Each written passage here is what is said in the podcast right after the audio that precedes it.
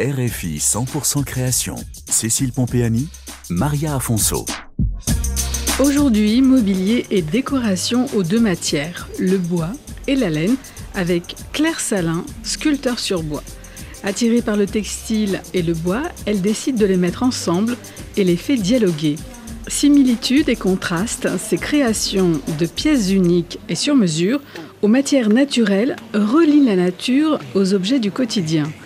Engagée vis-à-vis de la nature, Claire Salin souhaite lui redonner sa place dans notre quotidien, nos intérieurs.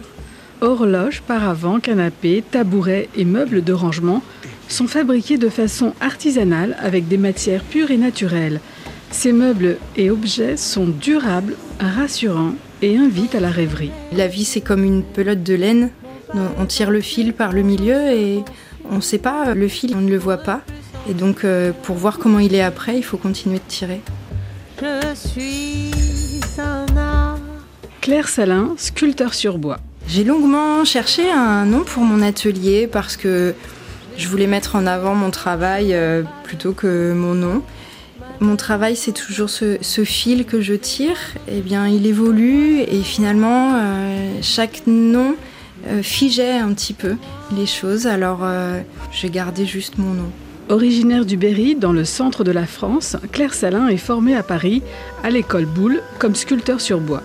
Avant d'ouvrir son propre atelier, elle travaille à Paris dans un atelier où elle réalise des sculptures à visée scientifique. Mais le bois lui manque, la campagne aussi. Elle revient donc au contact avec la nature et installe son atelier dans un petit village du centre de la France. Elle sélectionne la laine et le bois qu'elle travaille au plus près en faisant ressortir leurs ressemblances et différences. Euh, pour ce qui est des contrastes avec la, laine, donc je travaille euh, avec la technique de la maille, du tricot aux aiguilles, avec un très gros fil. Avec cette technique, je vais avoir quelque chose de très gonflant, de très moelleux et de très mat. Et ça va venir en contraste avec le bois que lui, je, vais travailler de façon euh, polie, avec des définitions cirées qui vont avoir une brillance, un satin.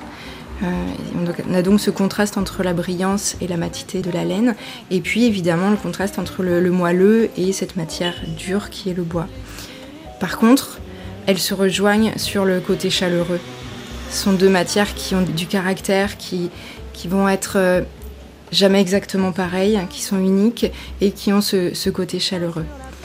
Et sur un plan plus émotionnel, et je pense qu'en fait c'est celui-là qui m'a guidée au départ, ce que je viens de vous dire a finalement été une observation euh, des productions a posteriori. Mais ce qui m'a guidée, je pense, c'est plutôt la symbolique et tout ce que portent ces matières. La laine et le bois, en fait, c'est ce qui m'entoure là où je vis. Euh, c'est le bois des haies, des forêts, et c'est la laine des brebis qu'il y a dans les prés euh, autour de chez moi. Pour moi, ça parle aussi d'une notion d'écosystème et des liens qu'il y a entre les éléments du monde vivant. Et finalement, en les travaillant ensemble, j'apporte le travail humain et, dans le fond, je questionne notre place à nous, en tant qu'humains, dans le monde vivant, celui des, animaux et des végétaux. Claire Salin continue son travail jusque dans la tonte des brebis et la récolte de leur laine qu'elle file et tricote.